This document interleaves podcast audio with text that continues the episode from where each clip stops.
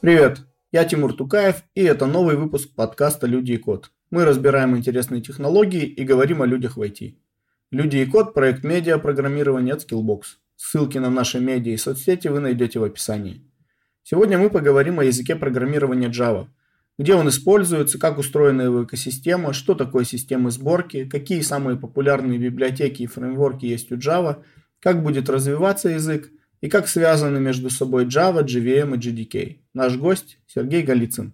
Сергей, привет. Для начала расскажи немножко о себе, где работаешь, чем занимаешься, какими языками, технологиями владеешь. Да, привет, привет, Тимур. Ну, собственно, занимаюсь я разработкой на Java, занимаюсь ей, наверное, лет уже 8, плюс-минус. Проработал в достаточно большом количестве компаний, занимался как enterprise разработки, так и стартапах, не связанных с финтехом. Последние несколько лет занимаюсь разработкой игр, пишу э, код для игровых серваков. И, собственно, Java — основной мой язык. И последнее время занимаюсь еще разработкой на C-Sharp и Unity. Перехожу так потихонечку более в клиентскую часть, потому что мне это интересно. А как вообще, ну, почему именно Java выбрал и как вообще в IT пришел? Достаточно спонтанно все получилось. Я работал в одной достаточно крупной энергетической компании после университета, и начало получаться так, что за минут 30 своего рабочего дня, ну, возможно, за час, я успевал сделать все задачи на день и сидел без дела, я перечитал достаточно большое количество художественной литературы, она надоела, начал смотреть сериальчики, они тоже в какой-то момент э, надоели. Потом я вспомнил о том, что я достаточно много играю дома после работы и подумал, а почему бы и нет. Начал много играть на работе, и это тоже в какой-то момент просто приелось. И вот момент пришел в мой кабинет подселили, если так можно сказать, парня, который занимался разработкой на PHP. И у него горели глаза, он прям на работу прибегал каждый раз счастливый, что-то там делал, сидел непонятное.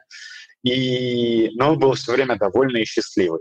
И мне тоже так хотелось. Я как будто бы не видел себя в этой компании. Ну, я не видел э, свое будущее в этой компании, не мог представить, что я могу так вот приходить на работу, отсиживать 8 часов и уходить бесцельно.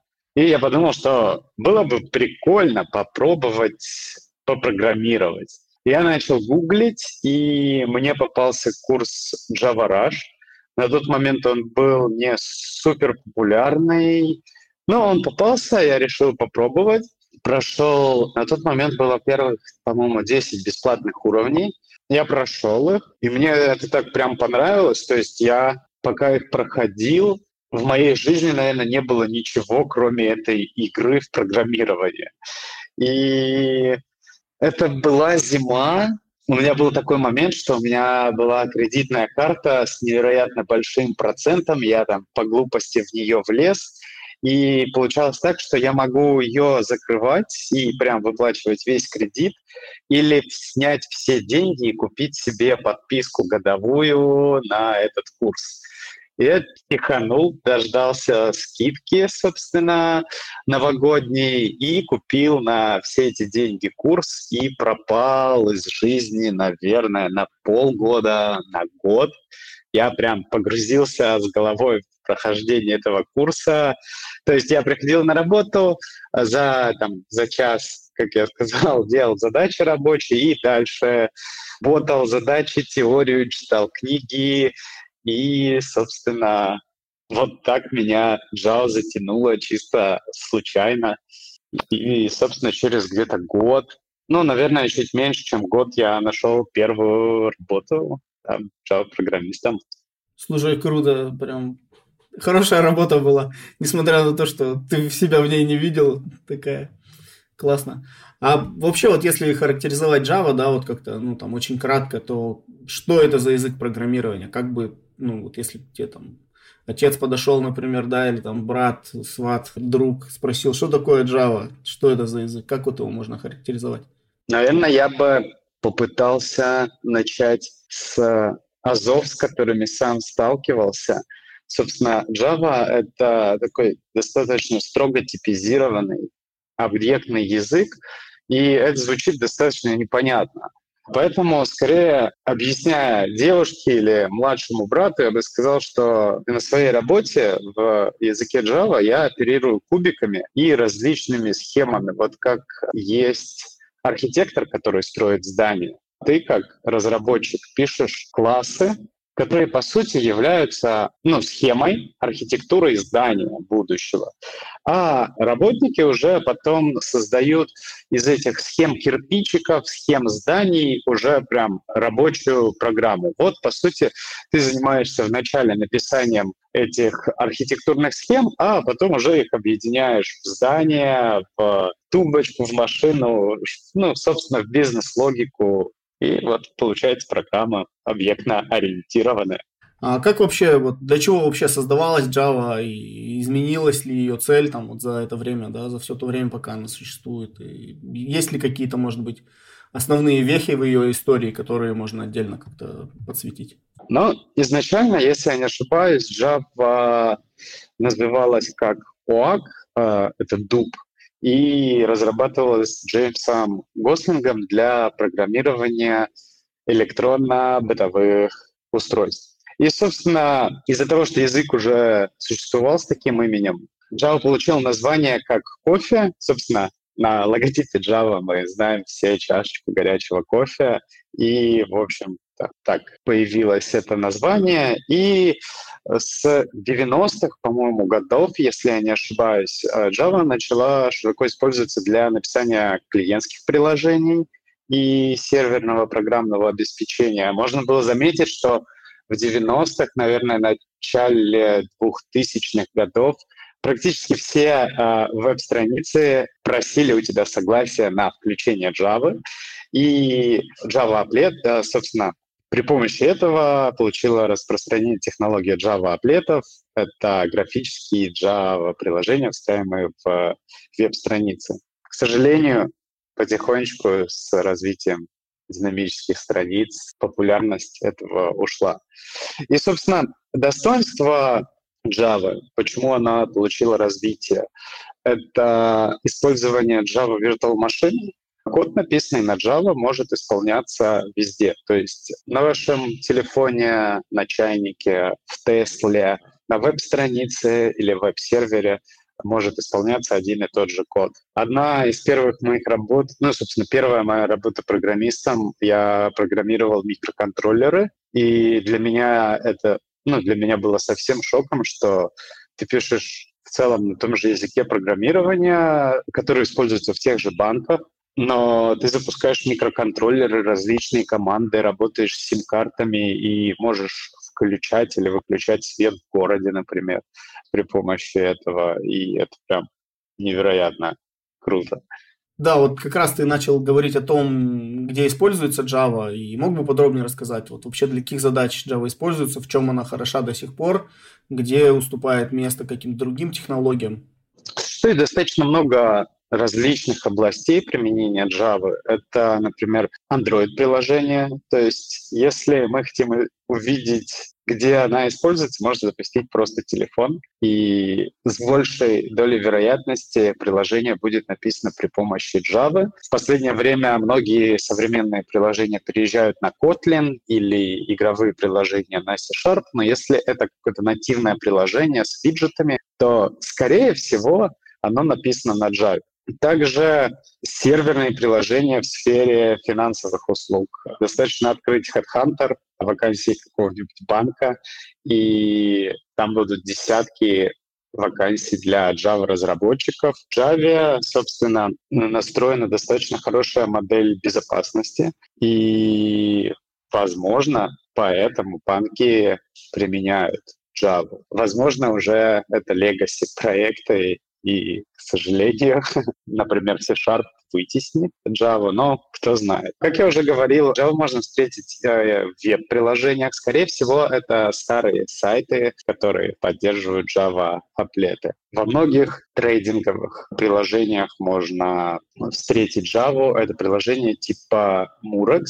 Которые используются во многих банках, они написаны на Java. Стоит отметить такую узкую достаточно область, это Java to Mobile Edition, и с помощью этой Java были написаны чудесные приложения моего детства на мобильные телефоны. С появлением iOS и Android они практически уничтожены, но можно до сих пор их встретить на старых кнопочных э, телефонах, на недорогих моделях, например, Nokia. Как бы Java же задумывалась для э, встраиваемых приложений, поэтому она до сих пор используется во многих встраиваемых системах на различных чайниках, холодильниках, а, приложениях для умного дома, на сенсорах используется Java, и ее девиз «Пиши один раз, запускай где угодно» отлично подходит под это. Последние годы э, на хайпе был Hadoop и технологии большой обработки данных, и, собственно, эти технологии используют Java. Например, HBase и Accumulo от Apache или Elasticsearch. В целом Java не доминирует в этой области, поскольку существуют технологии типа MongoDB, написанные на C-Sharp, но у Java есть потенциал получить большую долю в этой растущей новой хайповой области. Мы говорили про финансовые части и про финансовый сектор. Я, наверное, забыл сказать то, что Java также используется в высокочастотных трейдинговых пространствах. У Java в последних версиях вышли just-in-time компиляторы, которые показывают производительность близкую к C++. Есть один нюанс. При работе с C++ нужно обладать достаточно глубокими знаниями, и, выстрел... и шанс выстрелить в себе в ногу достаточно высок, что недопустимо в трейдинговом мире.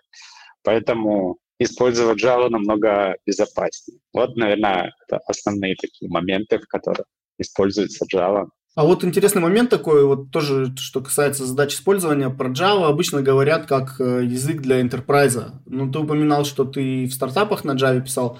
А вот что значит, почему Java называют там, языком ну, enterprise, да, enterprise приложений? И ты говорил про модель безопасности, очень хорошую, да, то есть что означает, что значит модель безопасности на уровне языка?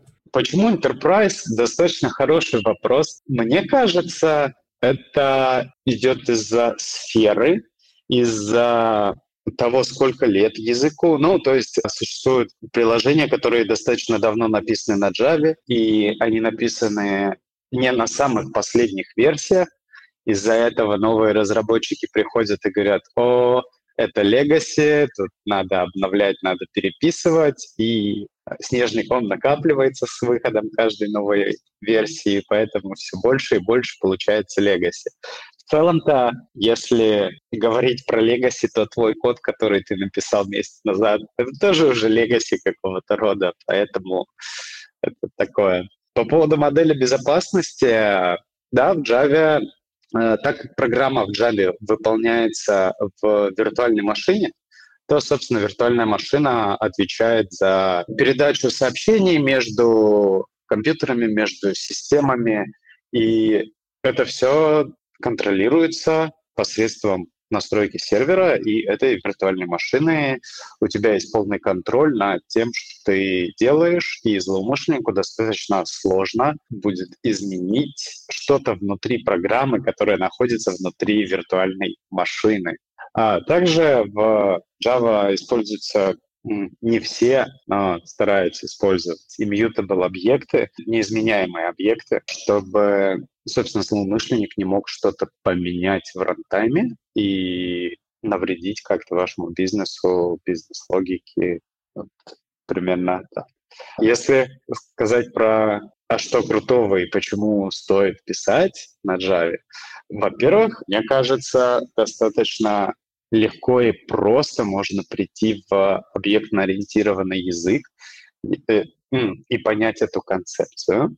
Ну, то есть все в нашем мире — это объект в целом. Я надеюсь, это не моя профессиональная уже деформация, и не я так это воспринимаю, но то есть э, достаточно просто запро- э, запрограммировать какую-нибудь тумбочку и создать схему для тумбочки с четырьмя ножками, дверкой, и объяснить это, например, ребенку. Графические визуализаторы типа свинга помогут тебе эту тумбочку отрисовать на экране компьютера, и это же восторг, радость.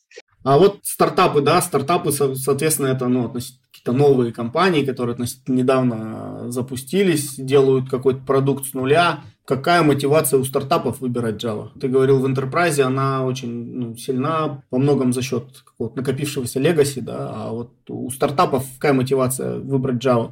на старте, вот, ну, в начале, на запуске продукта? Вот я сейчас работаю в целом в стартапе, и мы пишем игровой сервер на Java, есть такое негласное, я не знаю, это как поговорка, не поговорка. Вот тебе нужен э, сервак тысяч на сто человек, чтобы он работал, и ты его не трогал. Вот ты берешь, пишешь на Java, и ты будешь уверен, что куда бы ты ее не поставил, первое время без особых знаний девопса, масштабирования, скалирования, твоя программа вот будет работать вот сто процентов. И благодаря комьюнити, благодаря обилию фреймворков и библиотек, ты можешь в целом-то все нагуглить, если умеешь гуглить, и стартануть свое приложение достаточно быстро. Ну, то есть, если тебе нужно достаточно простенькая для MVP REST архитектура, например, для взаимодействия с мобильным телефоном, ты буквально можешь поднять сервер за полчаса с этой api и протестировать все. Ну, то есть это скорость и надежность. А вот ты упоминал, что ну, вот вы пишете для какой-то игры что-то серверное на Java. То есть получается в геймдеве ну, косвенным образом, да, там не в основном движке игры, я так понимаю, Java уместно использовать, и это прикольно. То есть мог бы вот чуть подробнее рассказать, что значит Java на сервере вот в геймдеве? О, для меня было шоком, что в геймдеве используют Java. Я невероятно много играю и люблю игры. И одно из моих детских мечт, мечтаний — это было делать игры. И, ну, Java-то получилось случайно, я даже не знал, можно ли на ней делать игры, как-то не было идеи. И вот случайно я попал, это была моя прошлая компания, узнал, что у ребят есть э, сервер мета-игры, и он написан на Java. Для меня было шоком, это было что-то новое. Я с радостью принял офер, пошел смотреть, как это работает. А, в целом-то, наверное, если совсем абстрагироваться от игр, то это точно такой же сервер, на котором есть определенная бизнес-логика, немного другая, специфичная для игр относительно, ну, это не какие-то документы в банковской сфере, например, а это уже что-то более осязаемое, такое как профиль игрока, награда игрока, сундуки различные. И валюта у тебя уже не рубли, доллары, а золотишко в игре и опыт персонажа. И ты уже оперируешь другими понятиями, хотя язык у тебя тот же, все в целом тоже самое. А вот, ну, получается, посмотрели, где Java используется, для чего она уместна, а можно ли на основании этого выделить вот какие-то главные, может быть, фишки и сильные стороны да, языка? То есть за, за что Java стоит любить, что классного у нее в синтаксисе, может, в системе типов, э, в какой-то там объектной модели, в дизайне языка самого, там, в дизайне, там, в GVM, да, и так далее. Ну да, как я сказал, для, для меня и для ребят, с которыми я работаю, это а, основные плюсы Java — это надежность, это скорость, поддержка комьюнити, это огромное обилие библиотек и фреймворков на любой вкус. В последних версиях можно сказать, что это очень быстрый локальный запуск, поддержка сред для Java существует несколько различных сред разработки, и в них невероятно удобно отлаживать код. Это тоже не может не быть огромным плюсом. Да, я забыл, наверное, сказать про память в Java и про сборку мусора. нет возможности работать со сборкой мусора и с памятью в Java напрямую. А, есть, но, скажем так, мы про это говорить не будем. И ты не можешь себе выстрелить в ногу. Шанс навредить самому себе достаточно мал, что тоже является определенным плюсом. Ну да, как я сказал, это комьюнити книги, научиться Java достаточно легко. Есть огромное количество курсов и стартануть в Java, если вы начинающий разработчик, и обучиться ей достаточно просто. Единственное, что будет огромная конкуренция из-за того, что этот язык до сих пор популярен. А если говорить о недостатках, ну, не секрет, что на Java очень часто набрасывают разные разработчики. Там есть э, шутки в стиле там Hello World э, по энтерпрайзному на Java, да, там когда там чуть не в 50 строчек, там, 15 классов и так далее, и так далее. Вот э, если говорить о недостатках, то в чем проблемы Java основные? Я задумался о недостатках э, в тот момент, когда Oracle объявила, что Java будет платной. Это стало прям таким ударом. И это первый недостаток, что с использованием Java Standard Edition с восьмой версии в коммерческих целях необходимо за это платить. Но не без добрых людей есть open source, и все мы можем пользоваться, но все равно вдруг э, бесплатный язык стал платным, это минус. Ходят легенды, что Java тормозит и у нее низкая производительность. И в целом-то у любого языка высокого уровня достаточно низкая производительность из-за компиляции и абстракции с помощью виртуальной машины. Но это не единственная причина низкой скорости Java. В Java есть garbage collector, который останавливает приложение для очистки памяти. Достаточно полезная функция, но она приводит к значительным проблемам с производительностью. И, собственно, плохая настройка э, garbage коллектора может повлиять на то, что Java будет тормозить. И плохая настройка кэширования и неправильно написанная программа может привести к торможению Java. Не стоит забывать про взаимную блокировку потоков. Если вы достаточно опытный разработчик и вдруг полезли в многопоточку, можно, к сожалению, навредить самому себе, получить такие взаимные блокировки, и тогда да, у Java будет низкая производительность.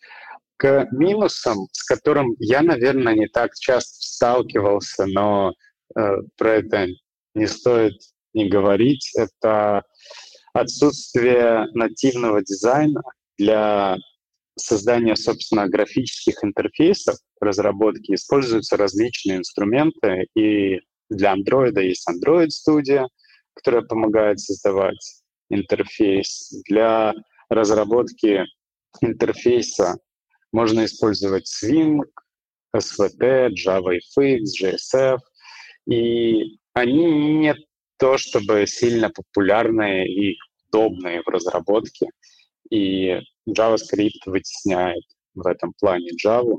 Но существует а, на моем опыте из моих знакомых, по-моему, это не самый популярный фреймворк, но я без ума от него. Это Vaadin.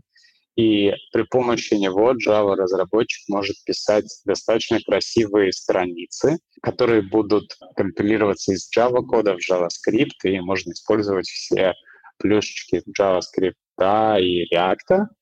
Я прям в восторге от этого.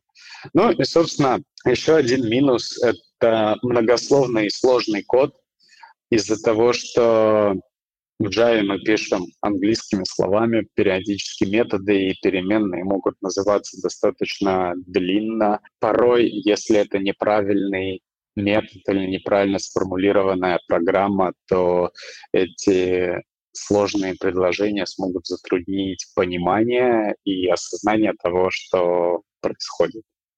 Вот примерно вот такие минусы. Угу. А давай попробуем теперь поговорить вот про экосистему Java, да, там, в целом. Вот э, есть такие понятия Java, JVM, JDK, было, не знаю, сейчас есть или нет, JRE, э, то есть что это за сущности и как они между собой соотносятся, как они связаны? Ну, давай начнем с JVM. Собственно, это виртуальная машина Java. Это механизм выполнения для запуска приложений Java. То есть JVM — это то, что вызывает метод main Java. Когда мы пишем программу, мы должны в одном из классов определить э, входную точку, с которой начнется наша программа. Это будет public static void main. И, собственно, Java Virtual Machine является частью JRE и поставляется с Java Runtime Environment. А, так как Java-приложение — это приложение «пиши однажды, запускай везде», это означает, как мы уже говорили, что программист разрабатывает код в одной системе на Java и ожидает то, что его код будет выполнен везде, где есть виртуальная машина Java. Когда мы, собственно, пишем код, у нас есть Java-классы, Java-файлы, которые при компиляции генерируются в класс-файлы. И в класс-файлах находится уже байт-код, который будет выполняться в Java Virtual машине. Как этот байт-код попадет в виртуальную машину?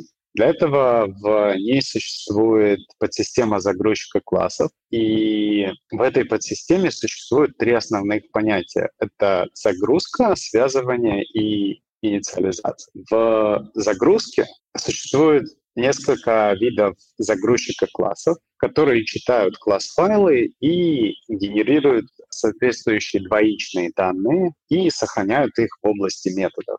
И для каждого класса мы храним информацию о имени класса, является ли класс связанным с классом, интерфейсом или геномом. Это различные типы класс-файлов в Java. И разную информацию о модификаторах, переменных, методов. Собственно, после загрузки файла JVM будет создавать объект типа класс для представления этого файла в памяти кучи в хипе. Стоит обратить внимание, что этот объект имеет тоже тип класс, предопределенный в пакете JavaLang. Это основной пакет в Java.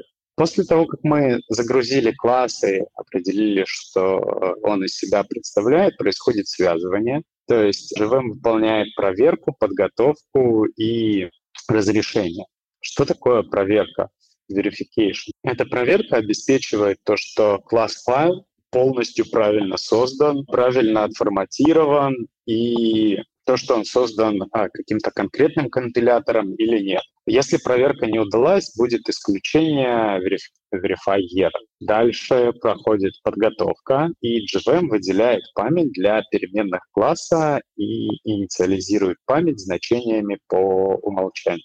И, собственно, разрешение — это процесс замены символьных ссылок на непосредственные ссылки. То есть, когда мы готовили класс-файл, у нас проставляли символьные ссылки, потому что мы еще не знали, кто на что будет ссылаться. И уже во время разрешения мы проставляем непосредственные ссылки, и это делается путем поиска в области методов, чтобы найти, собственно, эти ссылки. После связывания происходит инициализация, на этом этапе уже всем статическим переменным присваиваются и значения, статически, в статическом блоке кода выполняется определенная логика, если он есть, и выполняется все это сверху вниз э, в классе от родителя к потомку, и постепенно переходит. Так, собственно, как я уже сказал, вся загрузка происходит различными загрузчиками классов, и их есть три основных. Это загрузчик классов начальной загрузки, загрузчик классов расширения и загрузчик классов системы приложения. Все они работают по принципу делегирования. Сначала загрузчик системы передает возможность загрузить классы загрузчику классов, а загрузчик классов передает э, шанс загрузить классы загрузчику классов начальной загрузки. И если нет класса, то, собственно, по цепочке все вернется обратно. Когда у нас классы сдались, мы же выделяем память, и, собственно, в JVM есть своя память и возможность работы с ней. С ней выделяется область метода. В области метода хранится вся информация уровня класса, такая как имя класса, имя родительского класса, информация о методах, переменных, включая всякие статические переменные. И в JVM есть только одна область методов, и это общий ресурс. Также э, существует область кучи. Это heap. Информация обо всех объектах хранится в области кучи. Существует также одна область кучи на JVM. Это также общий ресурс. И область стека. Она создается для каждого потока. То есть JVM создает отдельный стек времени исполнения, который хранится. И каждый блок этого стека называется активационной записью стека, в котором хранятся вызовы метода. После завершения потока его стек э, выполнением будет уничтожен JVM, и это уже не общий ресурс. Стоит выделить отдельно регистры компьютера. Они хранят текущий адрес инструкции исполнения потока. И каждый поток имеет отдельные регистры от компьютера. И стеки нативного метода — это для каждого потока создается отдельный нативный стек, он хранит информацию о нативных методах. Нативные методы — это методы, написанные на языке C, C++, которые Java может вызывать и использовать. И вот в среде выполнения выполняется класс-код, то есть байт-код. JVM читает байт-код построчно, использует данную информацию и выполняет инструкцию. Эту среду исполнения можно разделить на три части. Это интерпретатор. Он интерпретирует байт-код построчно, а затем выполняет его. А, недостатком является то, что когда один метод вызывается, несколько раз требуется интерпретировать его каждый раз. Затем идет just-in-time компилятор. Он используется для повышения производительности интерпретатора и для помощи ему. Он компилирует весь байкод и заменяет его на нативный код. Поэтому, собственно, всякий раз, когда интерпретатор видит повторяющиеся вызовы методов, Just-in-Time компилятор предоставляет прямой нативный код для этой части. Поэтому повторная интерпретация не требуется. Таким образом, эффективность повышается. И, собственно, сборщик мусора уничтожает объекты, на которые нет ссылок. Существует огромное количество различных сборщиков мусора. У сборщиков мусора существует понятие как stop the world, World. Это пауза, которая требуется для очистки мусора, сборщиком мусора. И в зависимости от алгоритма, который мы выбрали, эта пауза может быть одной большой, достаточно длительной, но мы вычистим весь мусор сразу. Или же, например, это могут быть десятки микропауз, в которых мы будем потихонечку освобождать объект. Выбор сборщика мусора зависит от типа вашего приложения. Например, если это микротрейдинговое приложение, то, скорее всего, пауза на секунду может убить вас бизнес. Но если, например, ваш Java-сервис используется для расчета огромного файла, для парсинга файла и просчета его, и вы запускаете этот сервис ночью, то в целом вам не важно, была ли пауза на час, на полчаса. Главное, чтобы файл был посчитан к утру без ошибок и все было верно. Собственно, Java Virtual Machine предоставляет еще нативный интерфейс Java. Это интерфейс, который взаимодействует с библиотеками нативных методов и предоставляет нативные библиотеки C и C++, необходимые для выполнения. Это позволяет JVM вызывать эти библиотеки и вызываться библиотеками C++, которые могут быть специфичными для аппаратного обеспечения. И, собственно, сами эти библиотеки нативных методов — это коллекция нативных библиотек, которые используются для механизма исполнения. Я надеюсь, э, глубоко разбирающиеся люди в JVM меня не закидают камнями после того, что я рассказал. Но надеюсь, я ничего не забыл. Да, ну мы все равно делаем определенные упрощения, чтобы те, кто еще не в теме, целом разобрались, поэтому я думаю, все нормально. А вот подскажи, получается, интерпретатор и just-in-time компилятор – это платформа-зависимая часть, да? А, оно зависит от той версии JVM, которую вы скачаете, которую будете использовать. Если говорить именно про Oracle, они предоставляют платную поддержку для некоторых версий, где just-in-time компилятор творит невероятные чудеса, и ребята ездят по конференциям типа Джокера и Джекпоинта и показывают отличия а, запуска приложений и обработки различных запросов при использовании нового JIT и при использовании старого. То есть в зависимости от версии, да, будет меняться скорость. А, я имел в виду платформу зависимости, имеется в виду, что они уже переводят байт-код э, в язык процессора, скажем так, в команды процессора или нет? Но у нас байт-код, по сути, есть язык процессора, и когда мы все скомпилировали, мы понимаем, что делает этот байт-код, что делает эта инструкция, и выполняем ее. То есть э, если разобрать класс-файл, то в целом там будут лежать байтики построчно, непонятные. И можно открыть э, спецификацию JVM, именно JVM, с которой работаете вы в данный момент, потому что спецификация может отличаться. И каждый байт-код — это определенная команда, то есть э, это сложение, вычитание, положить на стек, сложить, убрать со стека, и, собственно, интерпретатор интерпретирует этот байт-код построчно, а затем выполняет. А вот еще такой момент, вот когда там IntelliJ IDEA, например, открываешь, то там э, какие-то настройки Gradle идешь или что-нибудь такое, и там почему-то вот можно выбрать, например, что-то типа Java 1.7, что-то там, а можно выбрать JDK, OpenJDK 18, OpenJDK 17. Как вообще вот эти цифры между собой связаны? Это различные версии Java, которые установлены на данный момент на компьютере. И в зависимости от виртуальной машины, на которой вы будете работать, а, производится, собственно, компиляция кода. И, например, вы работаете с 17 версией Java кода, но хотите запустить ее на версии 1.7. Java компилятор не сможет преобразовать код, а, который написан на 17 версию, в версию седьмую или восьмую, потому что, ну, например, у меня было части методов, которые сейчас используются. И будет ошибка компиляции. К счастью, идея подсветит и подскажет сразу это. Без идеи, ну, придется скомпилировать и получить ошибку. Угу.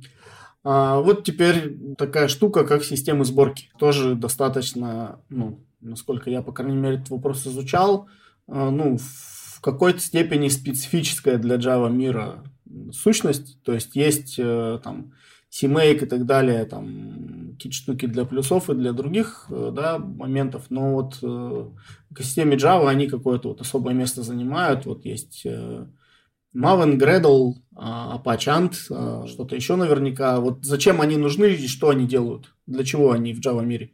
Я тоже знаю только, на самом деле, Maven, Gradle и Apache End. Возможно, есть что-то другое. Никогда не приходилось с этим сталкиваться.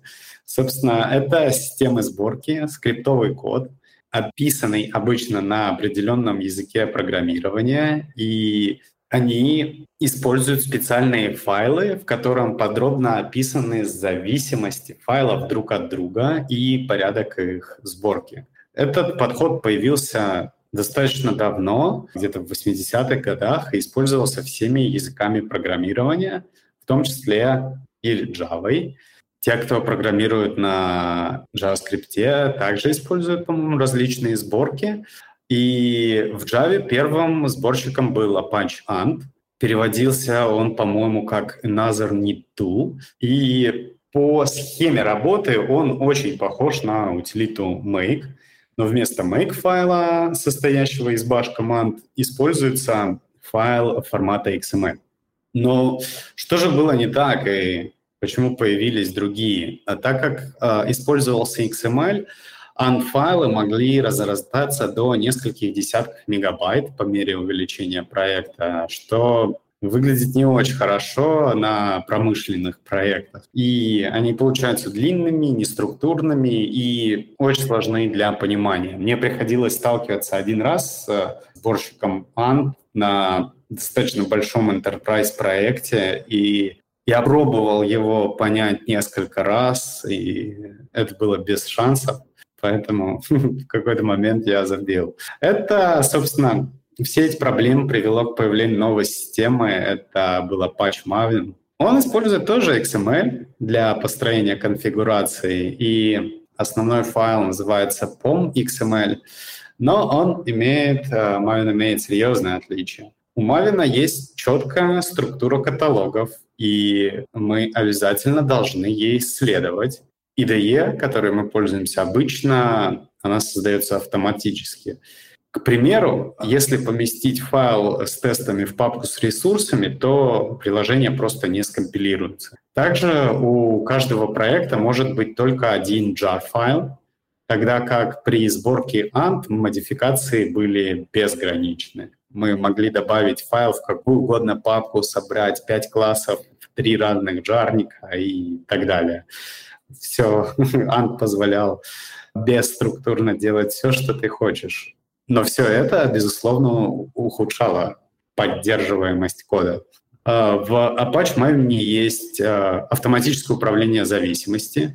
В промышленных проектах этих зависимостей очень много, и в Анте мы должны были все скачать вручную, распаковать, подключить и обязательно помнить, какую версию мы используем. В Maven все это делает, Maven делает это все сам, мы только пишем, что нам нужно. В Maven есть стандарти, э, стандартизированные названия билдов, то есть каждый билд имеет атрибуты group ID, artifact ID и version. Первые два уникальные и используются для определения в репозиториях. Обычно Group ID — это доменное имя организации, артефакт — это название текущего проекта или сервиса, и поэтому эта пара является определяющей. Нет двух а, компаний с одинаковым доменом так же, как и не существует двух одинаковых проектов в одной компании. А, Maven четко контролирует жизненный цикл и плагины. Жизненный цикл Maven — это такой э, четкий список фраз, определяющий порядок действий при его построении. Он содержит три независимых порядка выполнения. Это clean, default и site. И для расширения и модификации стандартных э, жизненных циклов используются различные плагины. Э, плагины предоставляют про- программистам дополнительные возможности тюнинга Мавина и тюнинга сборки. И хоть эти плагины позволяют достаточно гибко работать с Maven, программисты все равно решили взять лучшее из двух миров и разработали Gradle. Anti-Maven использует XML, а вот Gradle уже предметно ориентированный язык на основе Groovy.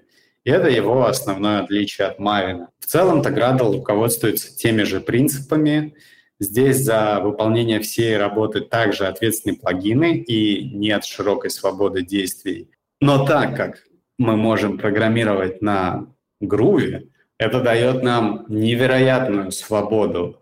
А, мы можем писать свои методы, различные обработки, дописывать дополнительную логику в build Gradle файлы, подключать какие-то зависимости туда, написанные нами самими, что с одной стороны позволяет сделать все очень гибко, но с другой стороны все приводит нас к тому же анту, где понимание и вникание в build файл становится невероятно сложным. Поэтому, когда приходишь в новый проект, все время интересно, используется Gradle э, или Maven, и, и почему.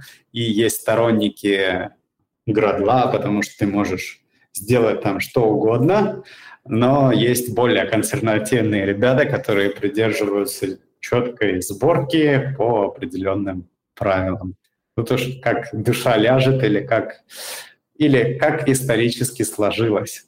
А вот есть такое понятие, могу сейчас напутать вот точно с термином, по-моему, называется библиотека зависимостей. То есть ты выбираешь там а, Maven, там IBM какая-то штука есть, хранилище, да, и отту- оттуда система сборки автоматически подтягивает зависимости. Что это за такие библиотеки зависимостей? Что они себя вообще представляют? Как они работают?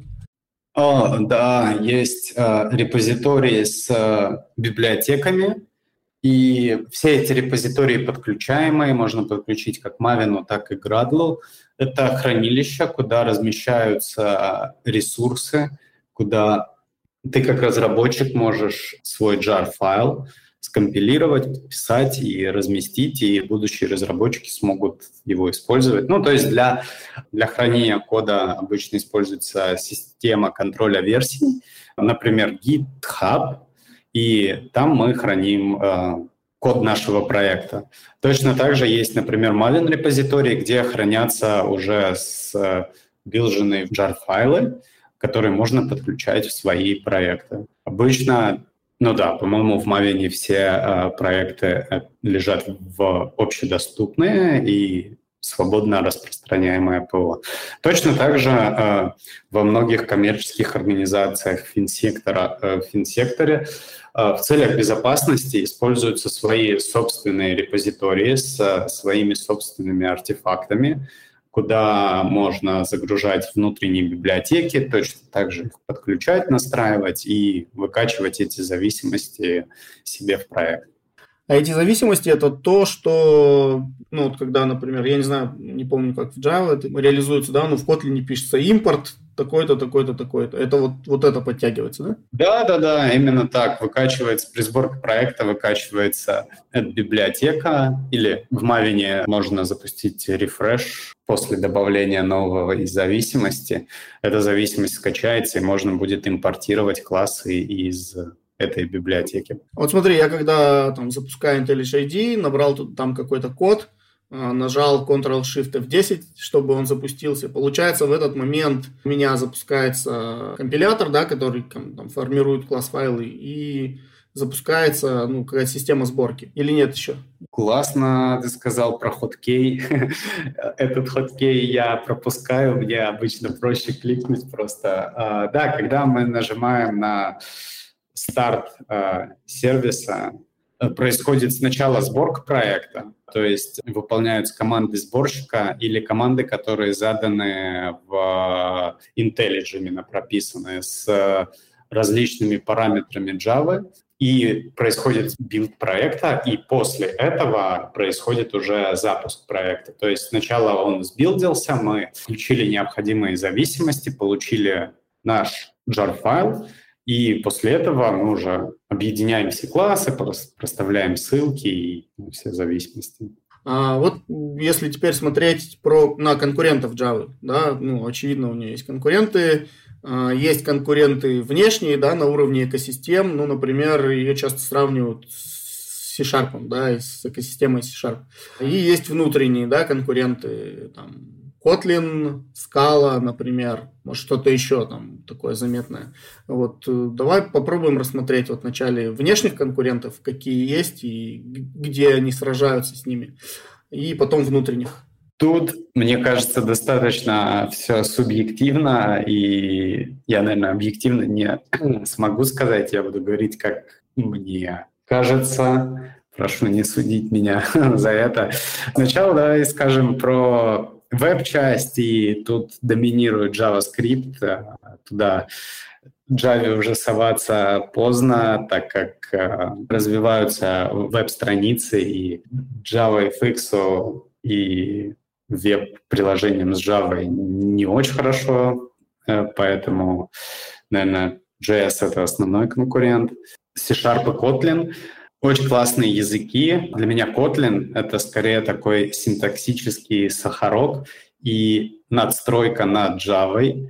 Java старается не отставать от Kotlin, C-Sharp и старается брать из них только лучшее, так как это молодые языки, они перспективные, амбициозные. Там есть достаточно классные моменты, которых не хватает разработчикам в Java, поэтому ребята из Java успевают все схватить, и в 19-й Java выйдет подобие корутины из Kotlin, что не может не радовать. Когда использовать и в чем отличие? Ну, Unity э, использует C-Sharp, и я не, Unity используется для разработки игр и клиентской части. И я не вижу варианта и никогда не сталкивался, чтобы клиентскую часть достаточно серьезных игр разрабатывали на Java. Есть Flutter, но, к сожалению, я с ним не особо сильно работал. Я знаю, что можно писать игры на Flutter, но, по-моему, без достаточно красивой и глубокой графики. Возможно, я ошибаюсь. Поэтому, собственно, в клиентской разработке Java как будто бы делать нечего. Существует Python с достаточно удобными функциями для обработки массивов, для работы с матрицами, для перемножения матрицы, всякого колдовства с матрицами. К сожалению, в Java этого нету, поэтому для работы с просчетом каких-то матриц, ну, Java тоже особо нечем похвастаться, и она туда никак не залезет. Какие еще конкуренты? Я сталкивался со скалой, но мы работали со скалой и Java как-то вместе и дружили их специально, чтобы какие-то плюшки из скалы, о которых я, наверное, не смогу глубоко рассказать, взаимодействовали с Java. Ну, то есть для меня не то, чтобы есть какой-то, а для Java есть какой-то конкурент. Под каждую конкретную задачу обычно выбирается язык. Ну, то есть это как какой-то молоток. Нету универсальной кувалды, с которой ты будешь ходить и везде все классно делать. Поэтому где-то есть конкуренты, где-то нет. Э, например, в фин-секторе и трейдинговых операциях, вероятно, Java будет использоваться дальше, потому что, как мы говорили раньше, это достаточно просто, надежно. И есть много легосятины, которую переписать э, с нуля, наверное, нецелесообразно. А, давай теперь вот про саму Java, да, ну, то есть э, вокруг Java есть какой-то тулинг определенный да, плюс есть фреймворки и какие-то там самые важные библиотеки. Вот мог бы вот о самых популярных инструментах рассказать там вкратце и о фреймворках. Понятно, что мы на Spring чуть подробнее остановимся, я думаю, ну, немножко. Вот. Ну вот, что касается всего остального. Какой там must-have такой? Для меня must-have, если это проект с нуля или нужно писать э, какую-то админскую консоль, которая будет маломальски приятна глазу, это Vaadin.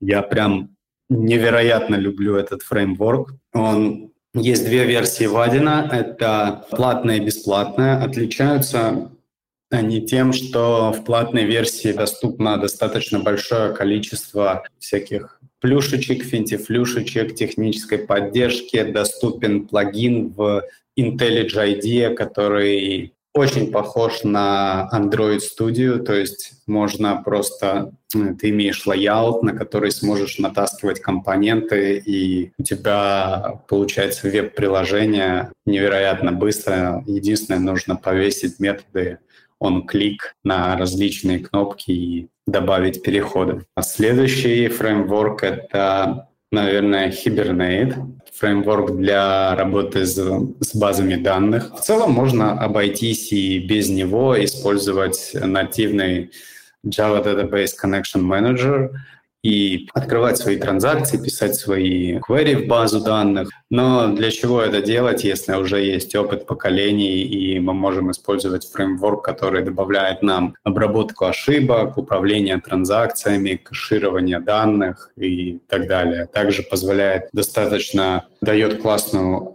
обертку и позволяет создавать entity, и ну, работать с базой данных на все том же объектном уровне, на котором ты работаешь с Java. Но стоит отметить, что Hibernate дает все эти плюсы, но неправильно настроенный фреймворк замедлит перформанс вашего приложения. А, очень легко написать неправильные query при помощи Hibernate и отлаживать это потом придется намного дольше, чем если бы мы писали этот фреймворк сначала. Поэтому прежде чем использовать Hibernate, наверное, начинающему специалисту, все-таки я бы советовал разобраться в квырях и прочувствовать то, как работало до появления Hibernate и объектно-реляционного маппинга, понять, как это работает, что из этого получается, а только потом уже переходить к Hibernate у меня было примерно так, ну,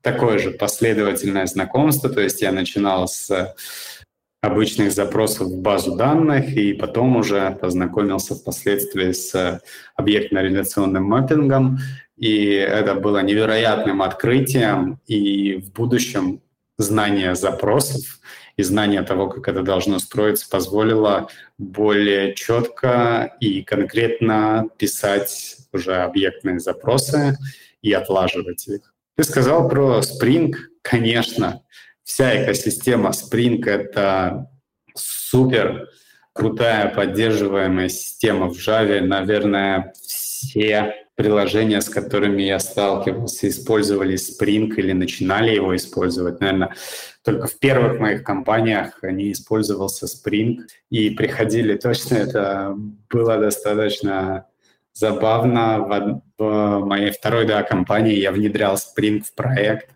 когда я уходил, пришел новый лид и сказал, что Spring это попсятина, работать не будет, поэтому давайте его выкидывать, будем на Java EE писать. Я такой, ну, окей. Вот. В системе Spring Давай, наверное, вообще, что такое Spring, да, наверное, скажем. Spring использует такую концепцию, как dependency inversion и inversion, inversion of control. Что это такое? Вообще существует такой паттерн программирования, как inversion of control, IOC сокращенно.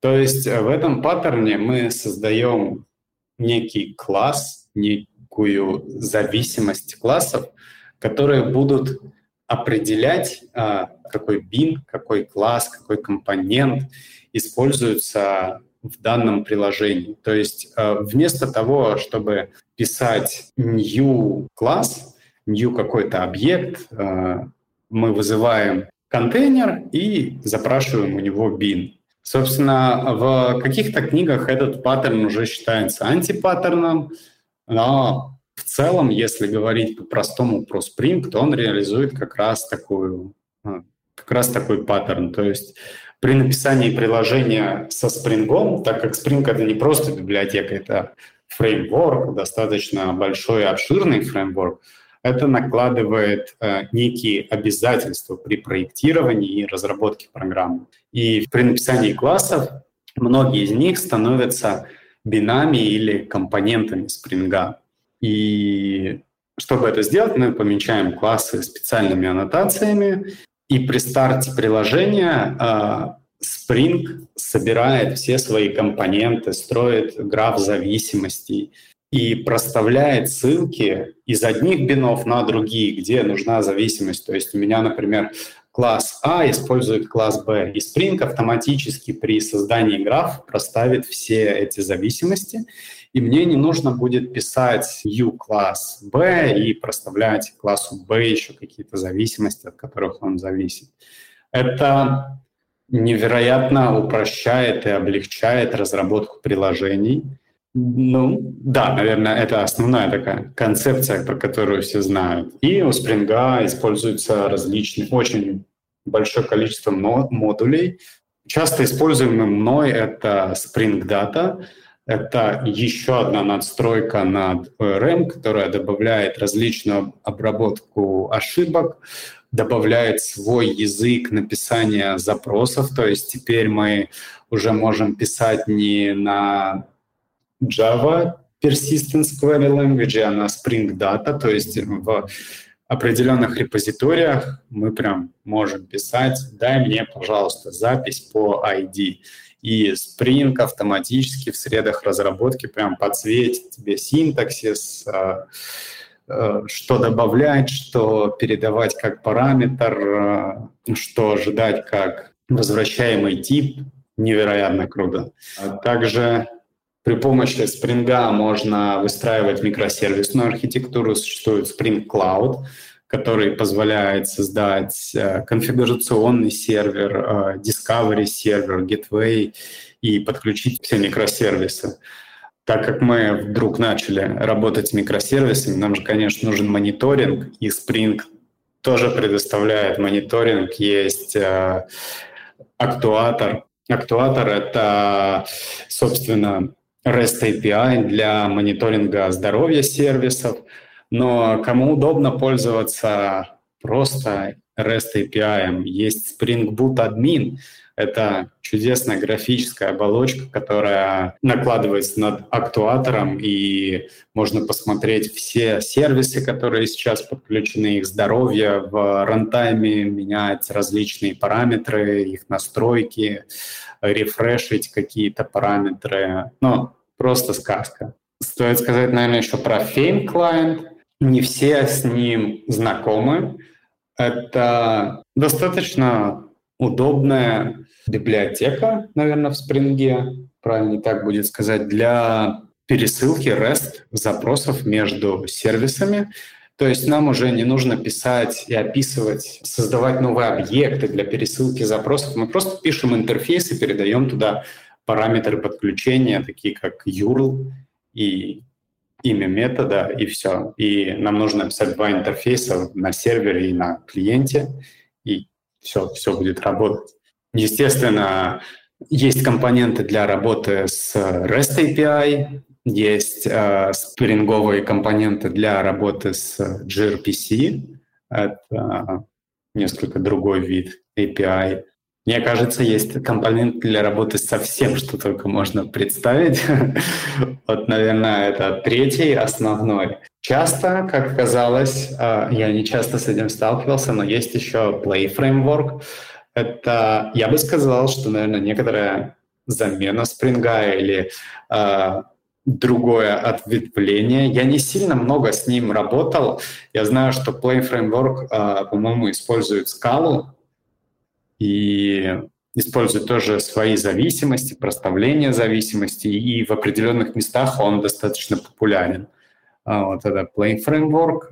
О, Ламбок, конечно же, Ламбок есть определенные э, хейтеры Ламбока, а кто-то не, может, не представляет жизнь без него. Я, например, не могу себе сейчас уже представить жизнь без него. Это такая библиотечка, которая генерит тебе геттеры, сеттеры, конструкторы автоматически просто путем проставления аннотаций. Я невероятно от этого кайфую. Знаю, что можно себе навредить, э, если бездумно использовать все это, но мы же не используем ничего бездумно, поэтому ламбок — это прям мой one love. И, наверное, я бы выделил еще Mapstract. Достаточно часто, знаешь, когда мы работаем с клиентским API и не хотим, чтобы зависимости API проникали в наши сервисы, достаточно часто приходится перекладывать э, объекты из одного объекта в другой, и точно так же из entity не очень хочется, чтобы entity вытекали на уровень контроллера и только там мапились. Поэтому существует MapStruct, в который точно так же интерфейсом ты определяешь метод map, и из чего во что мапится, не нужно писать руками все эти маппинги, там Типа, если у тебя буквально два класса по 10-20 полей, надеюсь, не будет такого, но да, по 10-20 полей, и тебе приходилось мапить это руками, то с абстрактом ты можешь это сделать просто в три строчки. Вот это невероятно круто облегчает работу. А вот еще очень часто там, рядом с Java да, ну, крутятся такие понятия, как Apache Kafka, вот ты упоминал Hadoop. Э, что это вообще за такие штуки, для чего они нужны? Ну, так вот, если прям вообще кратко-кратко. Да, и, наверное, туда еще докинем а, сразу и Rabbit еще. Они тоже как-то все время рядышком и вместе идут. Это штуки для больших серьезных дядей. А, лезть туда страшно. На самом деле используется для пересылки сообщений, обработки большого количества данных. То есть легче, наверное, начать с Rabbit, а потом перейти на Kafka. То есть Rabbit MQ — это последнее слово, это Q, это очередь, очередь, в которую поступают сообщения, и неважно, откуда они поступают, это может быть приложение, написанное на любом другом языке, это соединительная часть между приложениями. Можно использовать для асинхронного выполнения каких-то приложений и строить асинхронную архитектуру на использовании Rabbit. Kafka уже более серьезная, и в Kafka существует понятие топиков и продюсеров, то есть оно выдерж... будет выдерживать большую нагрузку, можно настроить множественное чтение и запись в топике и обрабатывать большие количества данных и ну, процессить данные какие-то. Также Kafka, если я не ошибаюсь, более отказа устойчива, потому что часть данных сохраняется постоянно, и если упала нода с Kafka, ее можно поднять, и данные в ней останутся, те, которые не были запроцессорены. С Hadoop, честно, я никогда не работал. Я знаю то, что он используется для большой обработки данных. Если я не ошибаюсь, используется основной подход — это MapReduce, то есть э, пересылаются данные в виде файлов, эти файлы процессятся, снова в файлы, выходные данные. Эти данные могут снова процесситься и так до бесконечности. Основное преимущество, что мы можем запускать все эти Java-процессы независимо и сколько угодно раз. А подход MapReduce нам а, говорит о том, что ну, у нас данные получаются только когда все запроцессилось до конца. Если возникла ошибка, мы можем взять предыдущие файлы и запроцессить их снова, и, и снова, и снова. Вот. А Java позволяет нам быстренько запускать сервисы, все это процессить, если нужно тушить сервисы или поднимать. Слушай, ну будем потихоньку финалиться. Вот э, можешь примерно вкратце рассказать, какие фичи в языке будут появляться в ближайшее время? Ты упоминал уже аналог coroutine в 19 версии. Может, что-то еще можешь заанонсить, так сказать? На самом деле, это, наверное, одна из э, самых главных и больших фич, про которые я читал. Больше, наверное, нового ничего не расскажу про то, что появится, потому что, ну, в Java появляется достаточно много всяких новых штук, которые э, на первый взгляд кажутся прикольными, но они не используются. Скажем так, в моей жизни и в моей работе, в работе моих коллег, они не особо часто используются. И все, все же были в восторге, я тут чуть-чуть затянул, все же были в восторге от выхода восьмой Java, появились стримы, появилось все такое, но сейчас уже будет выходить 19 Java, и я уверен, что 80, наверное, процентов людей даже не знают разницы о том, что выходило и какие штуки есть. Поэтому тут уже, знаешь, такое сугубо личное, кто с чем сталкивался, то и так. Я думаю, вот JIT-компилятор э, где-нибудь еще подправится, что-нибудь будет со сборщиком мусора. Вот карутины, карутины, интересно, ждем. А мог бы теперь вот, ну, в качестве какого-то итога рассказать вот про требования к джуну, к медлу и синеру, да, Java разработчика. То есть, ну, понятно, что разные специфики могут быть на разных проектах, в разных индустриях. Но вот если примерно, то вот э, что должен знать уметь джун, что должен знать уметь middle и senior? Тут точно так же, как зависит от сферы, все зависит от компании и от собеседующего. В достаточно больших компаниях и типа бодишопов есть э, стандартный лист вопросов для джуна, который, как оказалось, не особо меняется. То есть, когда я лет семь назад собеседовался в эти компании, и мне относительно недавно скидывали вопросы, которые сейчас там спрашивают, они не сильно изменились. То есть это можно погуглить для джуна эти вопросы, и стандартные ответы и добро пожаловать. Для меня же скорее важно понимание того, что говорит Джун. Ну, то есть, знаешь, можно заучить ответы, как это многие делают, и ты такой э, отвечаешь на все вопросы, но не понимаешь, что ты вообще говоришь и как ты будешь с этим работать. И для меня важно понимание, поэтому обычно это вопросы на пару шагов влево, вправо, чтобы понять, кандидат это просто прочитал и запомнил, или все-таки, ну, знаешь, там, написал Hello World и попробовал ввести не только Hello World, а что-то еще, что оно там упадет, не упадет. Для медла уже важно понимание, прям осмысленное понимание того, что он делает, как он будет решать определенные проблемы там, с базами данных, как он будет работать со спрингом, выстраивать приложение. В зависимости от компании это умение его работать с микросервисами, возможно, с монолитом. Можно попробовать задизайнить э, системку простую, как он будет думать, и просто посмотреть на его кругозор.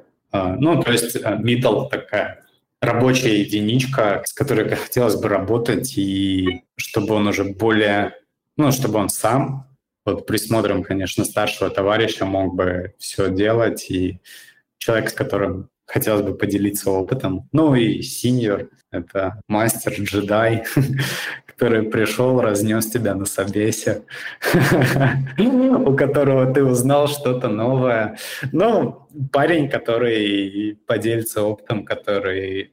Точно так же вопрос... Э, э, зависит от компании, вопросы будут э, зависим, если мы работаем с компиляторами, вопросы будут про компиляторы и про то, как все это работает.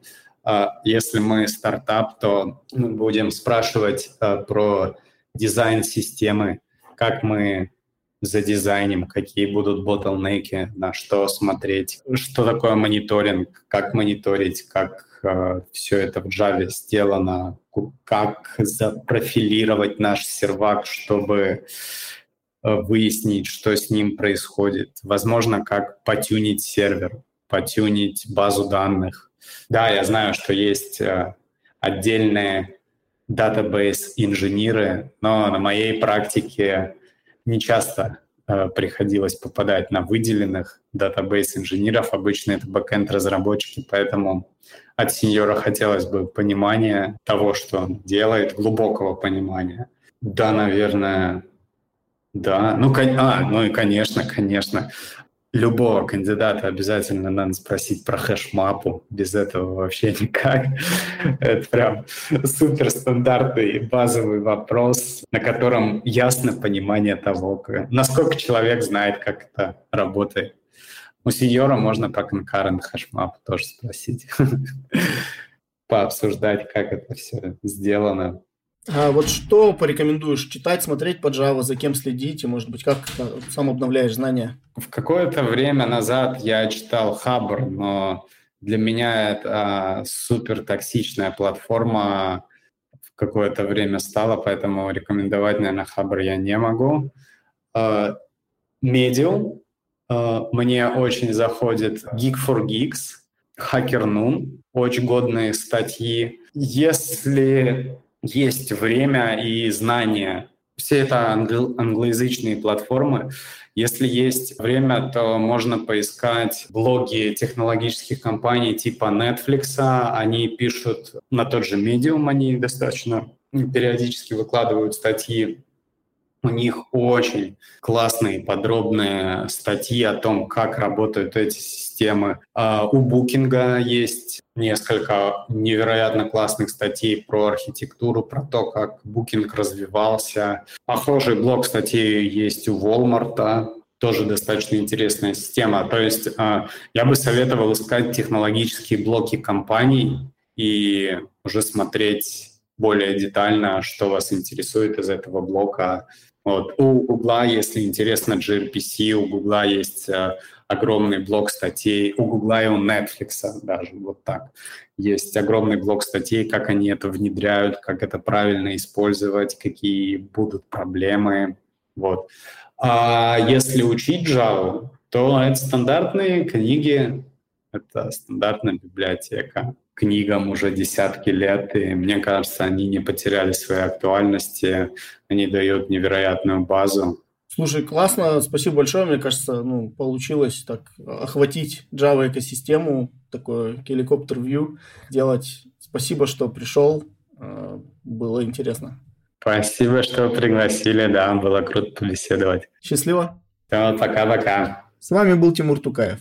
Слушайте наш подкаст на разных платформах, ставьте звезды и оставляйте комментарии. Хорошей недели. Пока.